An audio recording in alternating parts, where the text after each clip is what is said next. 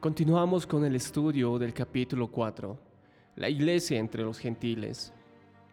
Estudiaremos desde el concilio de Jerusalén 50 años después de Cristo hasta el martirio de San Pablo 68 después de Cristo. ¿Qué es el concilio de Jerusalén? Es un nombre aplicado por los historiadores y teólogos a un concilio cristiano de la era apostólica que se celebró en Jerusalén y es fechado alrededor de los años 50 después de Cristo.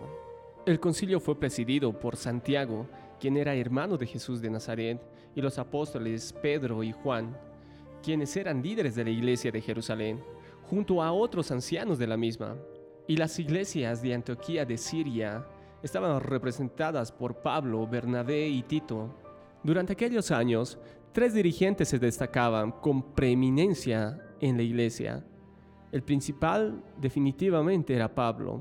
El otro era Pedro, cuyo nombre apenas aparece en los registros, pero que fue reconocido por el mismo Pablo como una de las columnas de la iglesia.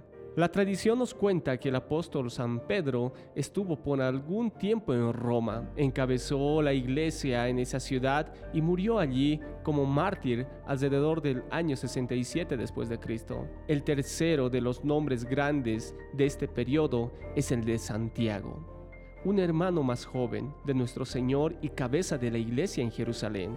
Él era fiel, sostenedor de las costumbres judías y era reconocido como dirigente entre los cristianos judíos, aunque no hasta el extremo de oponerse a que el Evangelio se predicase a los gentiles. La epístola de Santiago fue escrita por este apóstol.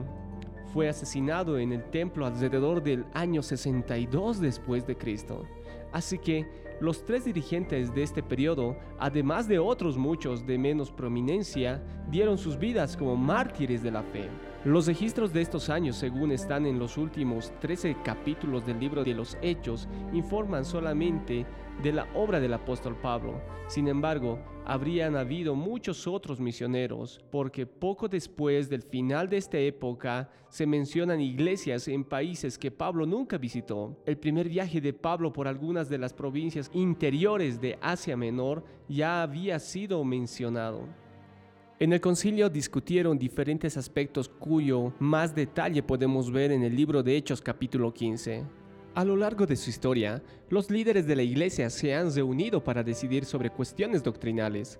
Los historiadores reconocen siete concilios ecuménicos en la historia inicial de la iglesia, en especial los concilios de Nicea, que fue llevado a cabo el 325 después de Cristo, y Calcedonia 451 después de Cristo. No obstante, el concilio más importante fue el primero, a saber, el concilio de Jerusalén, porque estableció la respuesta a la pregunta doctrinal más importante. ¿Qué debe hacer una persona para salvarse? Los apóstoles y los ancianos se opusieron con firmeza a todos los esfuerzos para imponer el legalismo y sus rituales como requisitos previos y necesarios para la salvación.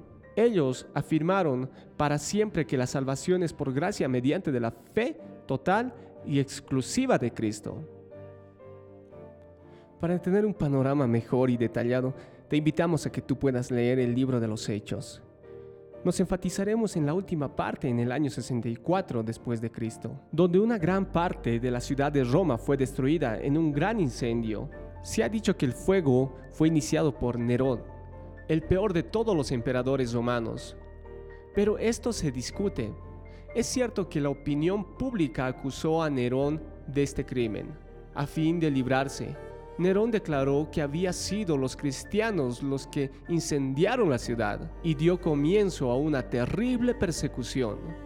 Miles fueron torturados y muertos, entre ellos Pedro, quien fue crucificado en el 67 después de Cristo, y Pablo, que fue decapitado en el 68 después de Cristo. Estas fechas no son muy seguras. Los apóstoles pueden haber sufrido un martirio uno o dos años antes. Es una de las venganzas que registra la historia que aquellos jardines de Nerón, donde fueron quemados multitudes de cristianos como antorchas vivas, mientras el emperador se paseaba en su carruaje son ahora el asiento del Palacio del Vaticano, el hogar del pontífice católico romano y del templo de San Pedro, el edificio más grande de la fe católica romana.